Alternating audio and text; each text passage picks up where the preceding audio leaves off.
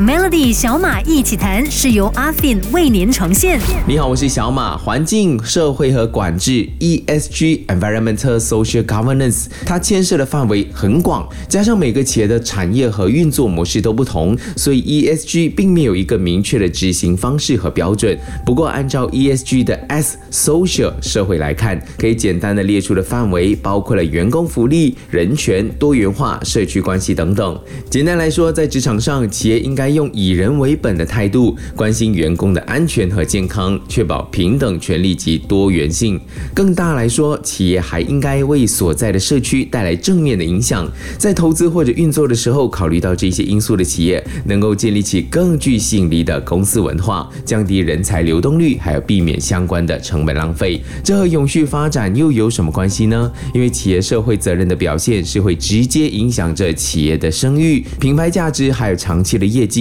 比如说员工福利好了，员工福利不是说你给的薪水，给他多少年假，可以有免费的饮料喝这些，这里面还包括员工的职业发展，还有工作场所文化。当一家公司会关注这一块，员工自然会开心，那员工的满意度还有忠诚度跟着就会提高，同时企业的生产力和业绩自然也不在话下。再来，人权也是 ESG 评估非常重要的一部分，企业需要尊重员工和消费者的权利，保护隐私和数据，还有确保供应链还有合作伙伴都遵守人权标准。在人权问题上表现优秀的企业，自然而然就会吸引更多的员工和客户，从而提高企业的声誉和品牌价值。在马来西亚，多元化和包容性更为重要，企业能够做的就是促进性别、种族、文化还有思想多样性，这样才能够提高我们常说的创新能力。明天的小马一起谈，我们会聊到 ESG 的 G Governance 管制。我是小马，我们明天再见。